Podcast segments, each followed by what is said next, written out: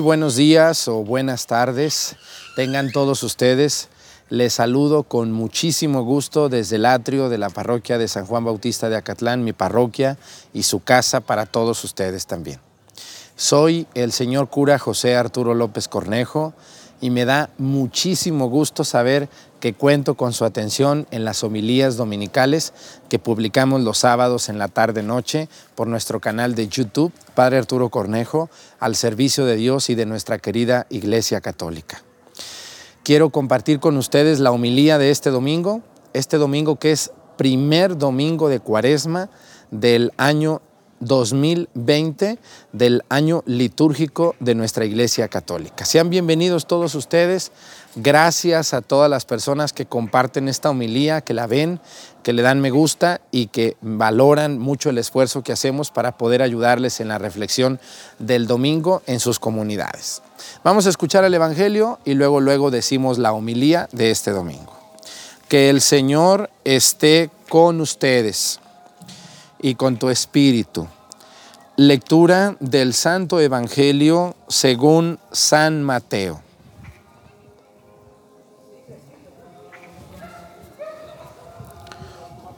Gloria a ti, Señor. En aquel tiempo Jesús fue conducido por el Espíritu al desierto para ser tentado por el demonio. Pasó cuarenta días y cuarenta noches sin comer y al final tuvo hambre. Entonces se le acercó el tentador y le dijo, si tú eres el Hijo de Dios, manda que estas piedras se conviertan en panes. Jesús le respondió, está escrito, no solo de pan vive el hombre, sino también de toda palabra que sale de la boca de Dios. Entonces el diablo lo, llevó a la ciudad santa, lo puso en la parte más alta del templo y le dijo, si eres el Hijo de Dios, échate para abajo, porque está escrito, mandará a sus ángeles que te cuiden y ellos te tomarán en sus manos para que no tropiece tu pie en piedra alguna. Jesús le contestó, también está escrito, no tentarás al Señor tu Dios. Luego lo llevó el diablo a un monte muy alto y desde ahí le hizo ver la grandeza de todos los reinos del mundo y le dijo, te daré todo esto si te postras y me adoras. Pero Jesús le replicó, retírate Satanás, porque está escrito, adorarás al Señor tu Dios y a Él solo servirás. Entonces lo dejó el diablo y se acercaron los ángeles para servirle. Palabra del Señor. Gloria a ti, Señor Jesús. Quiero fijarme con ustedes en este Evangelio que es titulado como el Evangelio de las tentaciones de nuestro Señor Jesucristo. Algunas personas por ahí se preguntan y dicen, ¿Cristo fue tentado? Claro que sí, sí fue tentado. Escuchamos aquí las tentaciones que el demonio le puso. Pero vamos a analizar el Evangelio 4 de San Mateo, el, capítulo 4 del Evangelio de San Mateo que escuchamos este día sobre cómo Jesús, primero que nada, antes de que lleguen las tentaciones, dice que Jesús se retiró 40 días y 40 noches. ¿A qué? A orar. Pero también la oración dice que se retiró a ayunar. Hay que entender muy bien que el ayuno es una manera eficaz y eficiente de orar. El ayuno está recomendado en casi todas las religiones serias que existen en el mundo. Así que el ayuno es alguna manera de mortificar el cuerpo y de dominarlo, para poder dominarlo en otros aspectos. Hoy Cristo nos da ejemplo, este domingo que ustedes van a ir a su parroquia van a escuchar al Padre que les va a hablar de las tentaciones de Cristo. Pero vamos a ubicar muy bien en qué momento de la vida de Jesús suceden las tentaciones. Primero que nada, Jesús se retira al desierto. ¿Cómo es posible que un hombre se vaya al desierto? El desierto es un lugar inhabitable con temperaturas extremas, donde la noche hace muchísimo frío, hela, y en el día es un calor insoportable, donde prácticamente no existe vida de ningún tipo o es una vida mínima, donde también hay, pero que para un hombre como ustedes o como yo es casi imposible vivir. Cristo se retira al desierto. ¿Y qué va a hacer en el desierto? Va a prepararse con oración y con ayuno para lo que viene en su vida. La predicación pública de Jesús, pero también viene algo súper importante, la preparación para su pasión y su muerte. Cuando nosotros vemos la vida de Cristo y nos damos cuenta de lo que Él sufrió y de lo que Él padeció, tenemos que entender que no fue fácil, ni para Él ni para las personas que lo rodeaban. Nuestro Señor se retiró a un lugar apartado a prepararse, a fortalecerse para enfrentar lo que viene. La etapa más crítica de la vida de Jesús es su pasión el momento justo en el que es tomado preso, en el que es vendido, en el que es traicionado, en el que es juzgado, entre comillas, y en el que es crucificado, muerto y sepultado.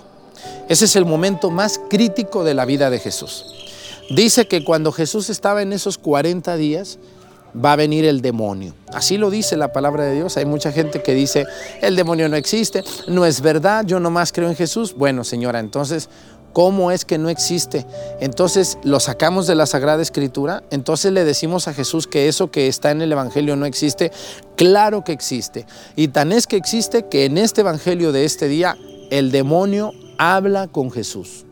Habla con Jesús y le va a decir varias cosas. Lo primero es, lo va a tentar. ¿Qué quiere decir ser tentado por Jesús? Ser tentado por el demonio es propiciar que alguien caiga en pecado o contra la voluntad de sí mismo o contra la voluntad de Dios. Lo primero que sucede en la vida de nuestro Señor Jesucristo, la primera tentación es cuando Jesús, después de 40 días y de 40 noches, imagínense nomás ustedes, no probar alimento, estar en ayuno, la situación crítica y mental en la que una persona entra y la debilidad en la que esta persona está. Una persona débil, una persona se debilita con la falta de alimento, con la ausencia de personas. Una persona se debilita también porque no puede, no puede hacer verdaderamente una vida normal. Nuestro Señor Jesucristo escucha al demonio y lo primero que le dice, le dice, ¿tienes mucha hambre? Convierte una de estas piedras en pan, conviértela en pan para que ya no tengas hambre. Y nuestro Señor Jesucristo le dice, no solo de pan vive el hombre, sino de toda palabra que sale de la boca de Dios. Esa es la primera tentación. ¿Y qué quiere decir una tentación, Padre? Bueno, las tentaciones son aquellas pruebas que el mundo, pero que sobre todo el demonio, nos pone a través de los demás, a través de diferentes circunstancias, a través de nuestra vida, a través de nuestros amigos o de nuestras amistades, para que nosotros tropecemos. Y aquí viene algo muy importante. ¿eh? Una persona puede pensar que con comer basta. Ya comí, pues no importa que no cumpla la voluntad de Dios. Ya comí, pues no importa que no sea tan bueno. Ya hice esto, pues no importa que me pase lo que sea, porque yo ya comí. La comida es una de las necesidades, quizá la más fundamental que tiene el cuerpo de un hombre o de una mujer. Podemos vivir incluso despreciados, sin amor, solos, pero no podemos vivir sin alimento. No se puede. Por eso el demonio comienza por tentar a Satanás a través del alimento, diciéndole, a ver, a ver nuestro Señor Jesucristo, no solo de pan vive el hombre, le dice Jesús al demonio, sino de toda palabra que sale de la boca de Dios. Quiero referirme con ustedes a lo que podemos escuchar en nuestras vidas. ¿Han oído ustedes esa frase cuando dice, es primero comer que ser cristiano? ¿Es primero comer que ser cristiano? ¿Han oído ustedes esa frase? Es una frase aparentemente buena, aparentemente buena, pero pues que no, no cumple con los requisitos que Dios quiere de una persona. Quiero fijarme en la segunda, en la segunda tentación. Bueno, antes de pasar a la segunda tentación, quiero decirles a ustedes que podemos caer en esa tentación en la que nos limitemos al alimento físico y nos olvidemos del alimento espiritual.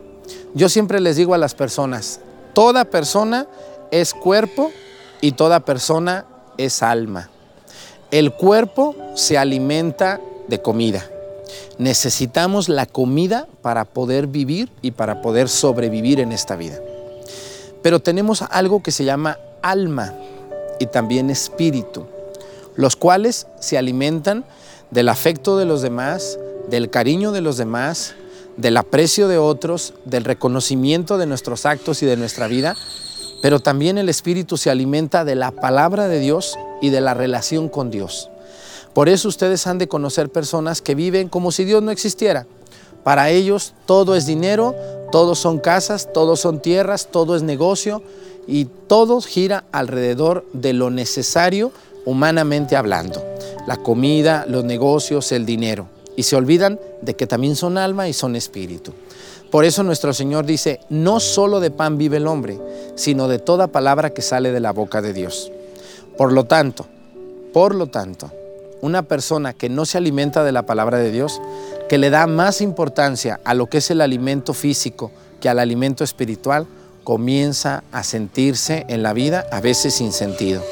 Comienza a vivir una vida donde comienza a hacerse una persona muy, muy desentendida de todo lo que es el aspecto espiritual. Y escúchenme muy bien, cuando olvidamos lo espiritual, olvidamos que somos hijos de Dios. Y cuando olvidamos que somos hijos de Dios, olvidamos lo más importante de nuestra existencia, que tenemos un Dios que nos ama, que nos cuida, que nos espera algún día llegar con Él. Así que hermanos, tan importante es echarse sus taquitos, sus frijolitos, su carnita, su huevito, su agüita, como tan importante es estudiar la palabra de Dios, conocer a Dios, vivir los sacramentos y vivir como Dios manda. Aquí viene esta parte donde dice Jesús, no solo de pan vive el hombre, sino de toda palabra que sale de la boca de Dios. ¿Cómo andamos ustedes en el alimento espiritual? Podemos estar bien gorditos, bien, bien panzoncitos, porque comemos mucha tortilla y muchos frijolitos, pero podemos tener el espíritu bien flaquito, como un palito, o ya se murió. Hay personas que ya se les murió el espíritu. No sé si conocen por ahí algunos, donde para ellos todo es negocio, todo son cosas, todo son tierras, todo es hablar de dinero, hablar de negocios, hablar de cosas materiales. Ya se les olvidó que son espíritu. Y cuando una persona pierde su espiritualidad, pierde la esencia de su existencia. Y por eso vienen las neurosis, las ansiedades, la falta de sentido de la vida, el no saber para qué vivir, el no entender el aspecto espiritual, el ir a la iglesia y no te sabe la misa y no entiendes las cosas de Dios. ¿Por qué? Porque tu espíritu está muriendo, porque no te has dado cuenta que necesitas estar viviendo como Dios manda. Así que yo les invito a vencer esta tentación, la número uno. Pero vamos a ver la número dos. Dice que el demonio llevó a Jesús a la ciudad sagrada. ¿Cuál es la ciudad sagrada de los judíos en los tiempos de Jesús? Jerusalén. Dice que lo llevó a la parte más alta del templo. Lo llevó a la parte más alta del templo y en ese lugar le mostró toda la ciudad. Y le dijo, fíjense lo que le dijo, échate para abajo, aviéntate Jesús, porque está escrito, mandará a sus ángeles que te cuiden y ellos te tomarán en sus manos para que no tropiece tu pie en piedra sobre piedra. Jesús le contestó, también está escrito, no tentarás al Señor tu Dios. Muchas personas quieren y buscan pruebas concretas, existenciales, de que Dios está aquí quisiéramos decirle a Dios, a ver, si es cierto que existe, que existes, aparécete aquí. Si es cierto que existes, no permitas que suceda esto. Si es cierto que existes, entonces ¿por qué nos mandas los huracanes? ¿Por qué nos mandas los temblores? ¿Por qué nos mandas los terremotos? ¿Por qué nos mandas enfermedades? Eso es tentar a Dios. Hay que recordar que Dios creó este mundo de manera perfecta. Dios creó este mundo con leyes físicas, con leyes espirituales, con leyes humanas, con leyes biológicas, las cuales tenemos que respetar y las cuales Dios no interviene para cambiarlas o modificarlas porque son leyes físicas, biológicas. Y así como Dios envió una ley que produce a causa de calor y de viento y de agua un, un huracán, pues es una ley pero nosotros a veces queremos entender todo esto natural como una maldad de Dios, como si Dios estuviera divirtiendo con nosotros cuando no es así. Quiero fijarme con ustedes en esto de tentar a Dios, porque mucha gente tienta a Dios, mucha gente dice, no creo en Dios porque no me hizo un milagro, no creo en Dios porque se llevó a mi hijo, no creo en Dios, ya no quiero saber nada de Dios porque cuando yo necesité de Él no hizo lo que yo quería. Oh, a ver, a ver, a ver, vamos a detenernos. Dios no hace caprichos ni endereza jorobados, así dice un dicho. Es decir, hay cosas que le podemos pedir a Dios, pero siempre debe de quedar una parte muy importante en la misericordia de Dios diciendo, Señor, si tú crees que lo que, lo que te estoy pidiendo es necesario, mándamelo. Pero si tú crees que lo que, yo neces lo que yo te pido no es necesario, no me lo des. Y aceptar la voluntad de Dios es la mejor manera de entender lo que Dios quiere conmigo. Muchas personas quieren hacer su voluntad y quieren que Dios haga la voluntad de ellos. Y esto pues no está bien. ¿Cómo va a ser posible que alguien quiera que Dios haga su voluntad?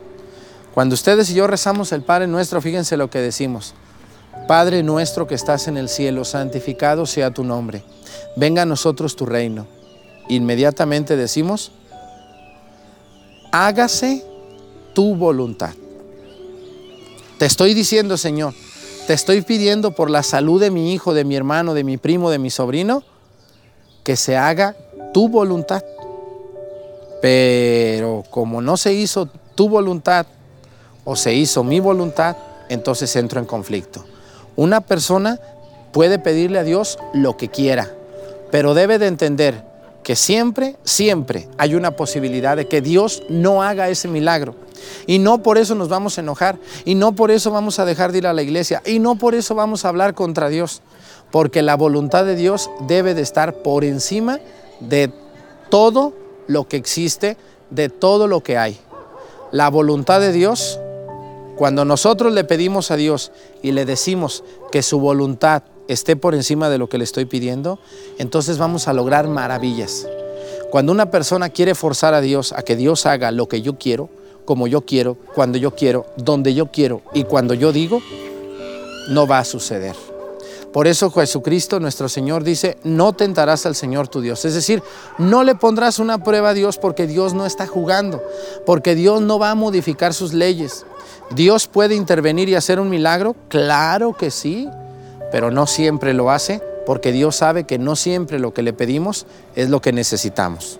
Yo creo que la mitad de las cosas que le pedimos a Dios ni son necesarias y más bien son cosas totalmente imposibles de cumplir o son cosas que no necesitamos en la vida.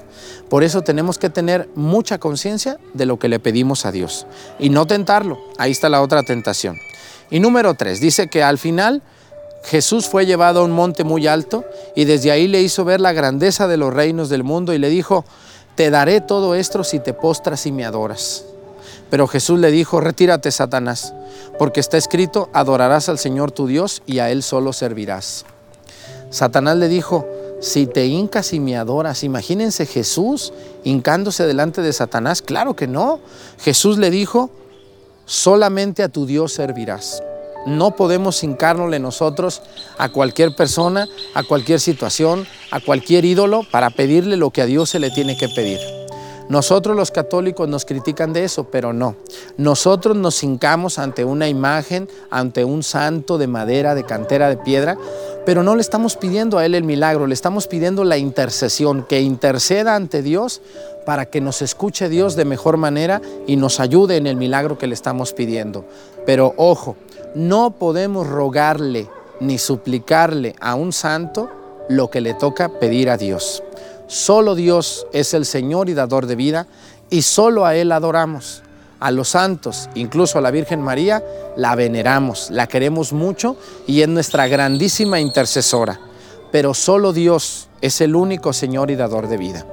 Así que hermanos, de todo corazón se los pido, cuidado con estas tres tentaciones. Quiero por último hacer un resumen pequeñito de lo que son las tentaciones. Las tentaciones no son pecado, son ocasiones de pecado. Todos en la vida tenemos tentaciones porque somos débiles en algo. Las tentaciones se resumen en tres. Tentación de poder, tentación de placer y tentación de tener. Todos flaqueamos mucho en alguna de las tres. Placer, tener o poseer o poder, como ustedes lo quieran ver. Placer, tener y poder. Todos queremos a través del poder sentirnos más que los demás, criticar a los demás, hablar mal de ellos. Todos queremos tener cosas innecesarias o secundarias que no necesitamos para ser felices y para agradar a Dios. Y la tentación del placer, como puede ser el comer en exceso, el tener cosas que nos, que nos dan gozo o disfrute al cuerpo, al alma, a la mente, y nos olvidamos de lo que agrada a Dios. Satanás trabaja y trabaja muy duro para que nosotros caigamos en las tentaciones que Él nos pone. Sin embargo, hermanos, todo católico convencido de su fe debe de luchar contra las tentaciones, que no son pecado. Tener tentaciones no es pecado. el pecado es caer en ellas. Cuando tú lo permites, cuando tú lo toleras, cuando tú lo solapas, entonces viene el pecado. Yo les invito de todo corazón a que luchemos de la mano de Dios para evitar las tentaciones. Todos tenemos tentaciones. El padre Arturo también tiene tentaciones. Usted, señora que está viendo este video, usted, señor, muchacho, muchacha, tienen tentaciones porque ustedes se conocen a sí mismos. Y todos tenemos delante de nosotros el poder decidir si hago esto o si no lo hago, si digo esto o si no lo digo, si voy acá o si no voy allá, si me junto con esta persona o no me junto. Pero la única cosa y la única situación que nos puede alejar de las tentaciones es una buena relación con Dios. Si ustedes quieren tener menos tentaciones o aunque las tengan, quieren librarlas de manera fácil, hay que acercarnos a Dios. Cuando tú te acercas a Dios, sobre todo en esta cuaresma, a confesarte como Dios manda, a hacer una buena comunión, a rezar el Via Crucis por lo menos los viernes, a cambiar las actitudes y a ver la vida desde otro punto de vista donde ni todo es dinero, ni todo es placer, ni todo es tener, sino también es servir a los demás, ayudar a las buenas causas, no juzgar a los demás tan duro, porque somos muy duros con los demás. Conmigo no soy tan duro, pero con los demás sí. Cuando ustedes y yo entendemos, entendemos que esta vida sin Dios no se puede vivir, seremos muchísimo más felices de lo que ya somos. Porque aunque tengas mucho, dinero, cosas, carros, tierras, o aunque tengas mucho poder o tengas muchas personas a tu cargo, o aunque seas una persona que da placer o que tiene muchos placeres de todo tipo, te aseguro que la felicidad no llega a ti por eso. La única manera que hace al hombre y a la mujer feliz es su relación con Dios. Jesús fue tentado, sí fue tentado, pero no cayó y le dijo a Satanás, aléjate Satanás, porque solo al Señor tu Dios adorarás.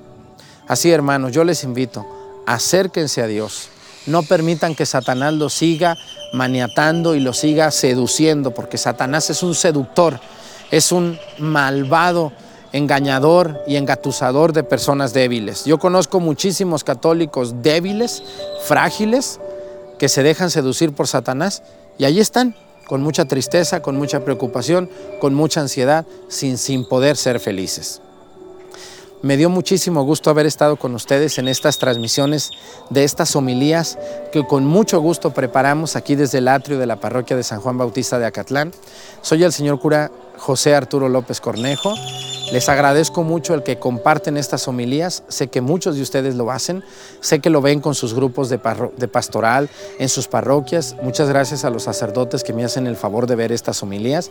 Y sobre todo, gracias a ustedes, mis hermanos laicos, que me hacen muy feliz con esos comentarios que me animan a seguir adelante a pesar de críticas y de muchas cosas que suceden cuando uno está en las redes sociales. Sin embargo, tenemos que seguir adelante, sirviendo a Dios y a la iglesia a través de la evangelización en las redes sociales. Ahí les encargo una oración por este trabajo que hacemos, por mí y por mi equipo de trabajo en las redes sociales. Me dio muchísimo gusto haber estado con ustedes. Siguen las transmisiones de los, del viaje, ¿eh? aunque ustedes ya vieron ocho videos en YouTube de los viajes a Tierra Santa, faltan más o menos como nueve videos de lugares excepcionales. De hecho, en uno de esos ustedes van a ver Jericó, el monte de las tentaciones, donde sucedió esto que les estoy narrando en el capítulo 4 del Evangelio de San Mateo. Gracias a todos por estar al pendiente de un servidor y por estar aquí conmigo, acompañándome en la vida y yo ayudándoles en lo que puedo con la predicación de la palabra de Dios. Esta semana vienen transmisiones en vivo, retomamos otra vez las transmisiones en vivo. Que Dios me los bendiga. Y mucha gente me ha preguntado cuándo voy a ir a María Visión. El 26 de marzo. Por allá nos vemos, jueves 26 de marzo. Que el Señor esté con ustedes y con tu espíritu. Y que el Señor Todopoderoso nos bendiga en el nombre del Padre, del Hijo y del Espíritu Santo. Amén. Muchísimas gracias. Buenas tardes para todos.